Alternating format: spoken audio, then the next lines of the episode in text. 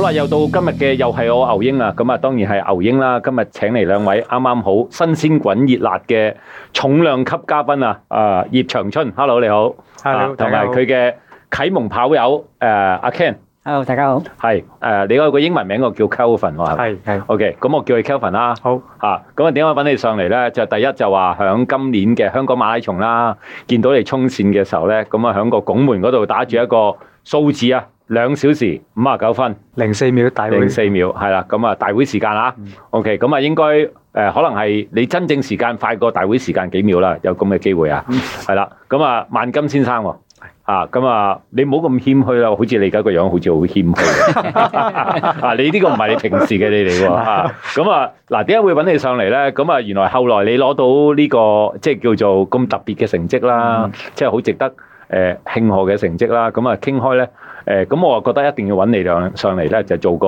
訪問啦，因為你嘅過去三年嘅時間咧。誒、我諗好多跑友都想誒、呃知多啲嘅。誒、三年前，二零二零年，你同我講你未跑步嘅係嘛係？OK，咁我哋應該喺個 post 度都有你當時嘅真身幅相噶啦，係嘛？嗰陣時幾多磅啊？一百五十三磅，一五三磅。咁誒、呃如果以你個身高嚟講，算肥仔嚟㗎，係腰圍三十六寸當時三十六寸。誒、啊，你嘅呢一個三年前之前嘅係冇做跑步運動嘅。冇即係三十六個月嘅時間，三年嘅時間，點解可以由從來唔跑步，而可以你嘅初馬，今次係你嘅初馬嚟嘅係喎，一跑就十 free 咧。咁誒、呃我哋好多旁邊嘅聽眾都想解構下，將你誒、呃解剖 啊，係啦。喂，咁你嘅第一次跑步點解會誒、呃愛上跑步先？應該有誒，我諗二零二零年四月嗰陣時咧，我嘅朋友咧。就而家我隔離我朋友阿 Ken 咧就想我介紹嗰個啊教練俾佢識，咁我就介紹咗阿李 Sir 黎好基俾佢識，你唔跑步又識啊，又識教搭上搭搭上搭，啊搭識得上人搭。多啊。 O K，跟住啊，介紹完之後，阿 Ken 就同我講：，誒、不如聽日星期日我哋一齊去寶雲道跑啊，傾下偈啊。之前你係冇跑步嘅，之前冇嘅，跟係住我就話我唔跑步嘅咧，係即係我推咗佢十幾分鐘，諗諗下，誒咁老友都試下啦。咁啊，即係見佢十幾分鐘都仲掠緊你係啊。啊，咁啊就第二日朝早咧就六點半咧，我啦、阿係 Ken 啦，仲有另外一個朋友 Wesley 咧就上咗去寶雲道。係，咁當時我着住波鞋啦。嗯，波鞋係籃球鞋啦係，足球嘅 T 恤啦，足球嘅啊褲啦一，睇就知係愛嚟增強阿 Ken 信心㗎啦。阿 Ken 揾得你，佢都係想，佢頭先講話，喂，係啊，嗰排有啲低潮，咁啊要揾啲人嚟加強佢信心啊。咁嗰個係你嚟㗎啦，啊都見到，跟住佢哋就教我拉筋啊，拉完筋，跟住阿 Ken 就誒，我哋不如走就阿 Kelvin 啦，就跑六分半 pacing 啦，跟住我即場就問咦咩叫六分半 pacing 啊？係，跟住佢哋就話解釋唔到俾你聽，咁我啊哋照跑啦。嗯，咁啊，保運到你知來回就六 K 噶嘛。係，跑到三 K 嗰陣時，我已經腳痛、胃痛，又又有橫膈膜又痛，跟住就要停喺度。即係去到 U turn 位。係啦，啊你寶雲道叫我你哋行先哋，啊 你你先哋由跑馬地開始跑，定係由中環開始跑？揸車上到去哦，中間個位，係啊中間涼亭個位，係係啊啊，OK。咁啊，阿阿 Ken 同 Wesley 就企低喺度教我點跑啦，跟住我都感謝佢哋。跟住我話不如費事阻住佢哋跑，佢哋跑先。其實你個心諗，你快啲走啦。係啦係啦，你唔好跟住我我係真真正正行翻去終點嘅。 係。係啦，跟住就翻翻嚟就誒上網啦，睇下點樣跑步啦，跟住揾朋友咧就揾阿梁達威啦，係即係梁達威就係我小學嘅師弟嚟哇！嘅，你都好好學喎、啊即係翻嚟其實啊表面睇你又唔係好大鬥心嘅啫，嗯但係你翻去就識得即刻上網去去研究係咪咧？你唔係賴自己先嘅咩？即係你仲因為有即係 啲有啲挫敗感啊，因為你六分半咧跑三 K 咧，因為我好有信心噶嘛，個 人即係我做嘢個人不嬲都好有信心，咦喂爭咁遠嘅喂，咁啊就開始就上網度揾教練。但係嗰刻你增強到阿 Ken 佢哋信心喎、 係嘅，係嘅。 O K，係喂，咁嗱，誒、我哋面前啦，阿 Ken 啦，嗯係你係好推崇嘅一位跑步老友嚟係嘅啊，即係如果唔係當時佢嘅一個猛咁嗰十零分嗯鐘嗌你去跑咧，原來你都唔知道自己原來有咁嘅天分嘅係嘛？我諗佢改變咗我嘅人生啦，包括改變咗我嘅工作態度啦、朋友啦，原來以前我係成日中意飲酒嘅，而家都係啊， 而家就誒少咗好多啦，即係極少。 Okay 以前誒誒晚晚啦，嗯即係晚晚喺公司都飲下酒啊，尤其是威士忌啊嗰啲係係啦，紅酒啊。咁自從跑咗步咧，改變咗自己嘅生活方式係，啊，咁朋友都唔同咗，嗯，係嘛？當然以前飲酒嗰班朋友都 keep 住係啊，就同佢哋食飯係少咗飲酒嗯啊。 ，OK。喂，嗱，生活方式唔同咗啦，但係點解可以三年時間就跑到十 f 你嘅訓練進程係點嘅？因為點解咧？我頭先聽阿 Ken 講咧，咁你好似唔知跑咗兩三個月啊嗯啦，係嘛？三個月你就啦嗯俾啲 play 醒阿 Ken 睇，咁阿 Ken 都好有疑問㗎，當時係咪？係啊，我話哇，第一次同我跑嘅時候，四 K 都跑唔完啊嘛。係。嗰陣時我心諗，如果佢真係日個個禮拜日咁跟住我哋跑，咁點搞 咧？咁樣唔揾佢啦，已 經揾少咗佢啦。咁啊點知？哇！每一次 send 過嚟啲 pacing 越嚟越快，越嚟越快，就嚟逼近我哋噶咯喎。三個月三個月喎。啊跟住仲特登發信息問佢：誒、你係跑下唞下，定係一次過跑 啊？佢話你有懷疑啊係一次過㗎咁樣，係啊咁樣啦。 ，OK，喂，三個月嘅時間已經有一個好睇得到嘅改變啦。嗰三個月做咗啲咩先？三個月咧就啊，每個禮拜就跟阿梁達威啦係，就兩次做 interval 嘅。譬如話星期二就跑四百八百，嗯可能星期四、星期五就跑兩 K、兩 K、兩 K、係三三三。係咁我平時咁為咗要贏啊嘛，為咗去完成、為嗰個，咗要贏為咗要完成，咁我放咗工或者係朝早起身七點啊六點鐘，我喺屋企樓下個公園咧，都係跑下啲五 K 啊八 K 慢跑。係係啦，咁我諗進步咁大，最重要係個因素係自己勤力啦，嗯同埋有好嘅團隊嘅 support 啦，包括阿 Ken 啊、Wesley 啊，嗯啊同埋阿阿阿威威 Sir 啦，係係啦我諗各方面嘅因素咯，唔係話一個人話短短三個月可以做到咁嘅成績。嗱，如果我咁聽你講咧，即係某個程度上咧，你係好識得去揾外邊嘅資訊，可以咁講啊人嘅資訊啦啊、教練啦，去幫你唔好行冤枉路。嗯，係嘛？OK，喂，咁啊調翻轉啦，你都好奇怪喎，你又唔跑步咁樣啊？一個好資深嘅跑友阿 Ken 啦，就會問你，喂，有咩教練可以 refer 啊？咁樣， 咁跟住你自己又揾一個教練去幫手啦。誒、你個 mindset 點解會喂？其實因為好多跑友咧，其實跑好多年咧都係自己跑嘅。啊！佢覺得好孤獨咁，自己走出街跑嘅。喂，但係你又唔同喎，你條路就第一件事就要揾團隊先嚇。啊呢、個點嚟㗎？我諗誒，首先我覺得做任何嘢咧，無論開公司好做生意好，都係一個團隊嘅，唔係一個人獨打獨鬥嘅，嗯係嘛？咁你有個團隊，尤其是譬如教練，佢拎住你。咁個團隊咧，譬如阿阿阿 Ken 啊、阿 Wesley，我啲 friend 啊 Ivan 啊，嗯咁佢哋係一個後邊嘅支撐，大家係一齊，全部係一齊嘅。我哋佢變咗有個互相鼓勵、係互相幫助。嗯變咗係互相解決咗好多問題。譬如我我跑跑下，咦我初初跑嗰陣時啲肌肉會酸噶嘛係，咁佢點咧？有啲譬如教練就話啊，你要去睇下物理治療啊，嗯點樣啊，睇睇到底係咩肢受傷啊，係咪先？所以嗰陣時我初初跑冇事，跑咗幾個月咧，可能啲膝頭哥啊、啲腳啊會少少咩都出晒嚟啦。誒，跟住我去睇物理治療，嗯就物理治療話嗰啲係唔你冇受傷嘅，只不過係你個肌肉改變緊細細胞分裂緊，係。係啦，所所以 以。都識得用字喎，分裂緊。 跟跟住係啦，跟住我又睇咗物理治療師阿 Candy Wu，跟住佢又話：，誒、你齋跑唔得嘅，要做 fitness。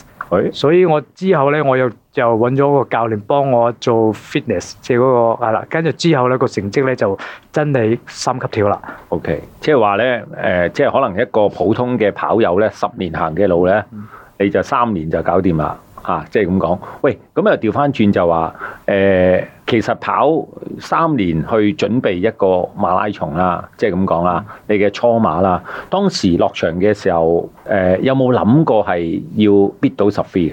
誒我諗誒，首先初初跑嗰陣時啦，我諗我跑咗一年到咧，嗯我兩個朋友啦，係啊都開始水我去波士頓。當時我係好驚，哇！波士頓以我哋咁嘅年紀要做三個鐘頭廿二分喎，你咩年紀先？五十嗱旁邊嘅聽啊，五十即係聽眾唔知啊，五十，啊！今年啱啱五十啦，啊50 OK，喂，咁着數喎，你個組別你最後生喎， 我哋咁諗啊，三個鐘頭廿二分對於我嚟講係夢幻嚟㗎，冇可能發生㗎嘛，係咪先？咁咪一路跟個團隊一路練落去，誒感覺到，譬如話我有時跑下十 K 啊，誒、係有時即係跑咗一年幾之後咧，十 K 可以做到誒三十八分零幾啊，咁嗯變咗計係網上或者數字上見到，咦有機會咯喎，咁係啊就開始有個信心喺度咯。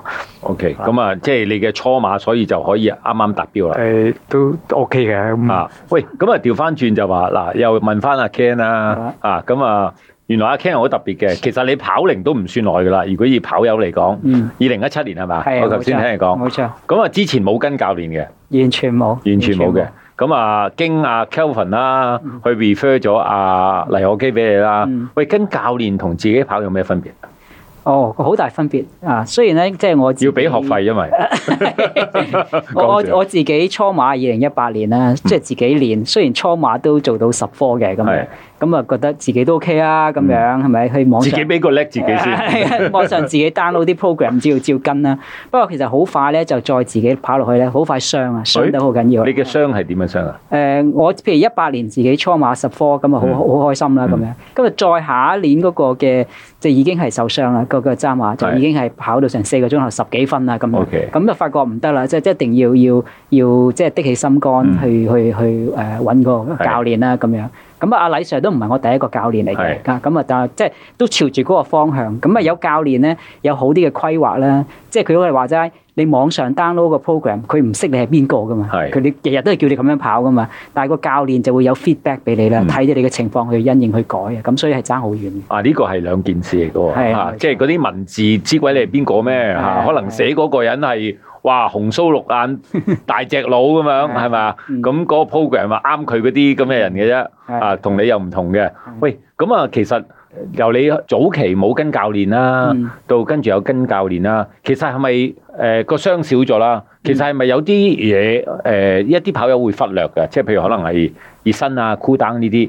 會唔會係響揾教練嘅時候會認識多啲呢方面嘅嘢？哦，呢、個必定係係嘅，即係跟阿李 Sir 咧，每一次嘅開始咧，嗯佢、一定係做足晒一套做好多嘅。你覺得做嚟做乜嘢嘅嘢係啊係咧？ 啊，或者一邊做，我覺得係是但啦，咪做咪做咯嗰啲咧。咁但係其實你發覺係有用嘅，佢即係每一個，而且係每一次每一次都做，咁樣日積月累咧，佢連你嗰啲基本功啊嘅動作啊，其實都都係改善咗喺度嘅。咁啊，個解拆係咪？冇錯啦，冇係錯，係嗱，咁啊，又問翻阿 Kelvin 先啦，啊，誒，我諗我旁邊嘅聽眾好多都好想知道，你做十 free 前三四個月點樣準備呢個馬拉松先？咁我會做一個 interval 啦，係我我一個星期係一個星期做一次四百或者八百，四百乘幾多啊？四百一般我做四百乘十六或者二十， OK，但係就休息一分鐘， OK 就唔係搏到盡嗰只嘅嗯，即係我用可能有我諗有啲朋友可能會譬如做四百乘十六啊，咁佢每個四百可能會搏到好搏㗎啦。嗯我又係覺得係有，我諗用八成九成度啦，嗯即係令到自己好活躍嘅心態。嗯即係我成日別同自己講就千祈唔好受傷，你跑得幾快都冇用，一受傷又唔得啦嗯。所以我就好 touch wood 到而家咧，未試過受傷嘅。嗯。 啊，咁我都覺得係好欣賞自己冇受傷。啊，果然係啊，十 B 人 喎，咁啊啊之後我會間唔中我會做下 tempo。係， tempo 咧就可能十 K 啊、十五 K 嗰啲 tempo 係快嘅。嗯，嚇，咁我到臨尾嗰三個月，其中一課咧就會梅花間竹咁長課啦。梅花間竹啊，梅花間竹即係一個禮拜長，一個禮拜唔誒、譬如呢個禮拜六我做二十 K，我就用我諗住跑馬拉松嘅 pace 去跑嘅嗯廿一 K。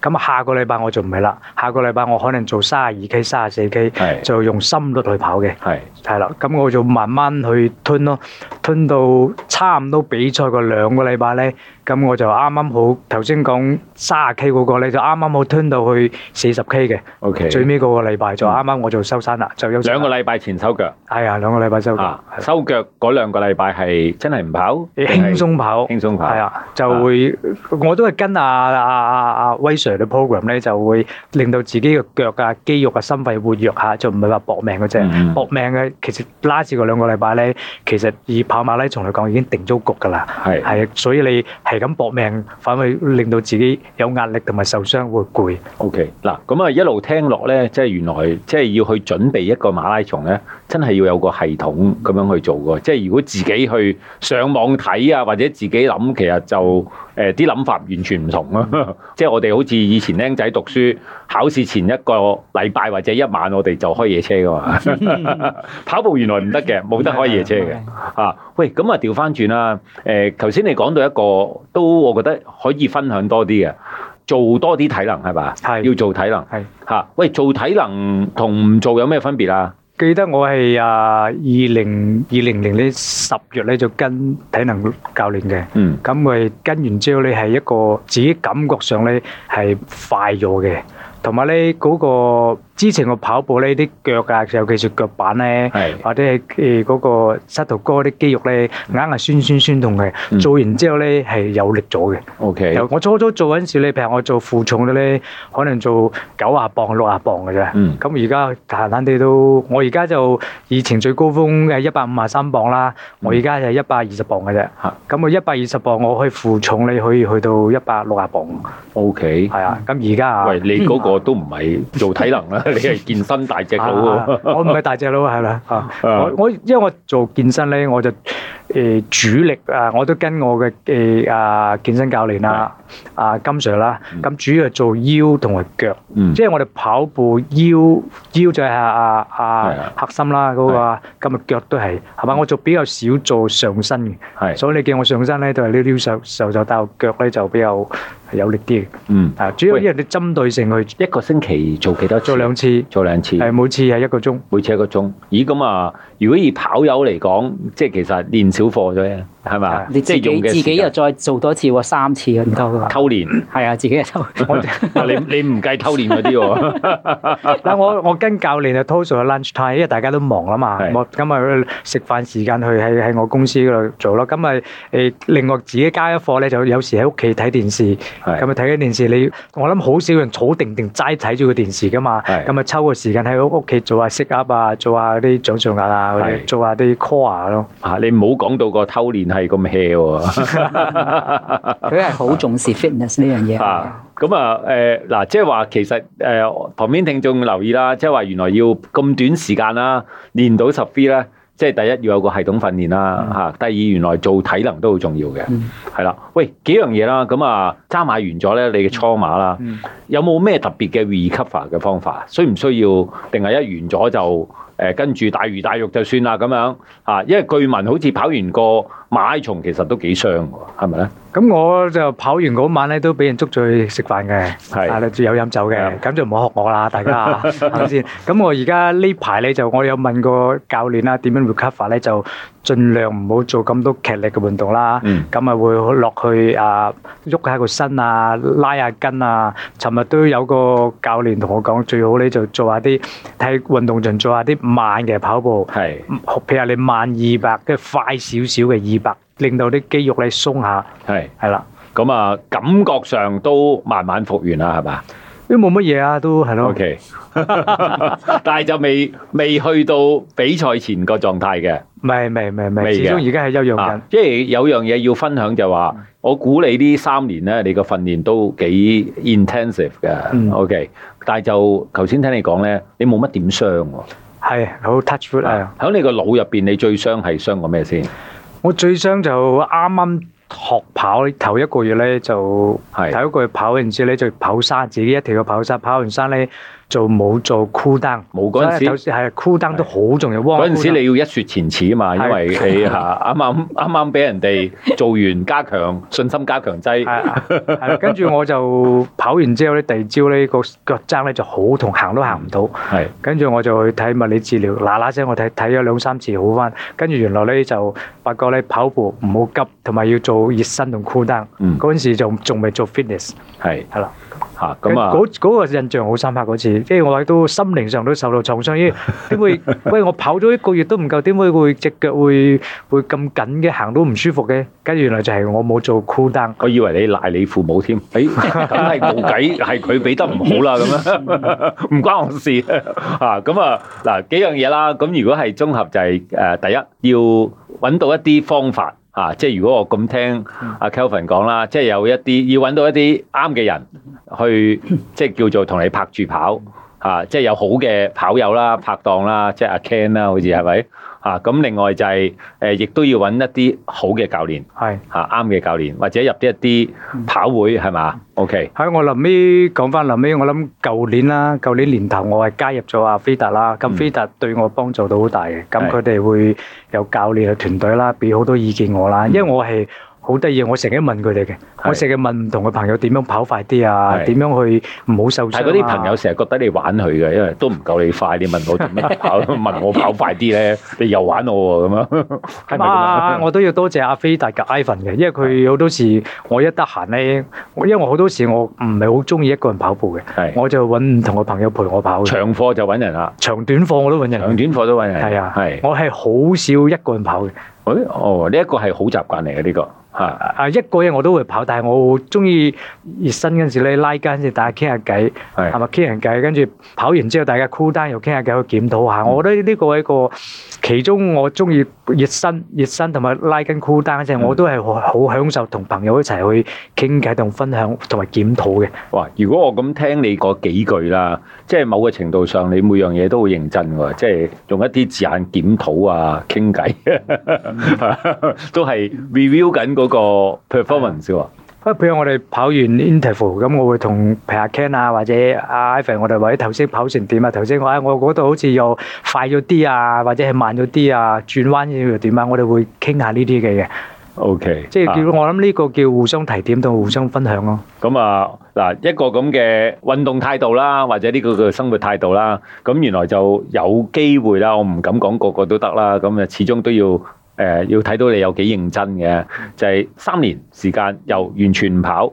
一個大肥仔啊，一百五十磅啊，咁啊三年減到去一百二十磅而家係啊，腰圍又唔知幾多啦，將啲你啲衫我諗都全部抌晒㗎啦，已經換晒咯，換咗幾次啊？係啦，換咗幾咁次。啊誒，去到而家三十寸腰或者 under 三十寸腰圍啦，OK，即係叫做個重量都減咗成三十磅喎。喂，一路 keep 住而家呢個重量㗎啦，係嘛？誒學會嘅嚇，喂，你個飲食有冇咩特別先？即係都要解構多少少。嗱，跑之前咧，我就真係好中意飲酒嘅。嗯跑到一半咧，我諗舊年都飲緊嘅嗯。當我又好認真去準備個馬拉松嗰時咧，我就開始慢慢慢慢去減酒咧，真係要減酒啦。咁係係啦，禁酒就唔係減少，減少減少。係啦，你禁唔到啊我估係啦，我記得咧最搞笑，我初初跟阿梁達威跑步嗰陣時咧，因為我有時都好夜瞓噶嘛，係有一次咧跑跑下，跟住佢點解你咁大陣酒味？我話係頭先啱啱飲完酒，我話 係啊佢初初嗰陣時啊，跟住之後佢話唔好啦，係咯。啊！早年識你好似你褲袋成日插住 G B 酒嘅喺度㗎嘛，喺個褲袋係，好似嗰啲攞出嚟就扭開個蓋，呷一啖咁樣㗎。啊，呢個係我生安白做出嚟 嘅。O K，喂嗱，咁啊，旁邊嘅聽眾啦，即係如果係誒、呃大家都定一個目標啦，咁啊，當然我哋唔知道未來嘅香港揸馬仲有冇萬金先生呢個咁嘅鼓勵啦嚇。不過唔好理佢有冇鼓勵啦，咁其實。認真去跑嘅時候咧，十 V 都係一個目標嚟㗎，係啦，專 10V 注啦，專注啦，我係啦，因為如果今年十 V 嘅跑友男仔咧，就一百唔知一百六十幾定一百七十幾，我唔記得啦。總言之，誒唔過二百人啦嚇。咁、我哋以香港嘅跑友嚟講，躋身到呢個時間咧，都係一個好好嘅鼓勵嚟嘅。咁啊，咁啊揾你上嚟更加好啦。你唔單止自己鼓勵自己啊，咁我希望都透過你嘅經歷啦，就鼓勵到我哋所有嘅跑友，我哋都慢慢去步向呢個目標啦，係嘛？好，OK，喂，多謝 Kelvin 同阿 Ken 上嚟分享喎。好多謝多謝多謝晒，多謝多謝晒晒，OK。